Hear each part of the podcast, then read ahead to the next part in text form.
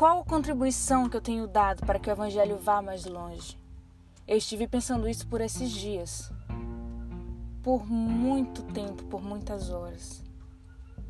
Nós perdemos tanto tempo com coisas inúteis e fúteis que esquecemos que o tempo passa depressa demais, sem avisar e não espera por ninguém. Meu Jesus se resume ao que eu ouvi falar?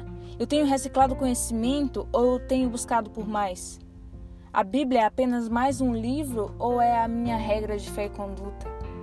Estes são alguns questionamentos que nos fazem repensar de que modo estamos vivendo e de que modo estamos lidando com tal grandiosidade que um dia nos alcançou. Continuamos a buscar por mais, mais, mas o quê? Não pregamos que a graça nos basta? Não, não, não é errado almejar e fazer planos, mas o ponto é onde está o nosso coração? Onde estamos baseando os nossos planos e anseios?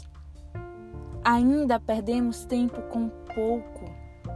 Ainda esperamos que o irmão do lado seja melhor, que faça alguma coisa, que pregue, que leve a mensagem, mas e nós?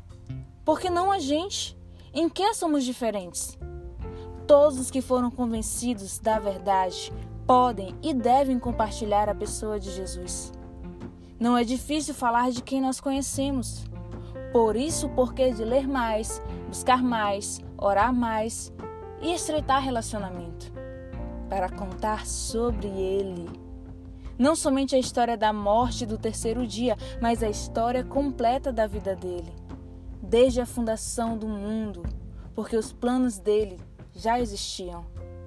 De quando ele veio e fez vidas serem completamente transformadas por ter a presença do Jesus que se fez homem e habitou entre nós pelos seus feitos e falas, pelas atitudes e pelo seu caráter. Ele fez tudo e faz tudo até hoje, em mim e em você, e nós sabemos o impacto que ele gerou em nós. As pessoas precisam ser alcançadas por essa verdade, por esse evangelho puro, real e único. O evangelho que cura e salva. O tempo está cada vez mais escasso Corramos, pois, a corrida que nos foi proposta. Corramos, pois, tamanha corrida, gratificante, abençoadora, misericordiosa.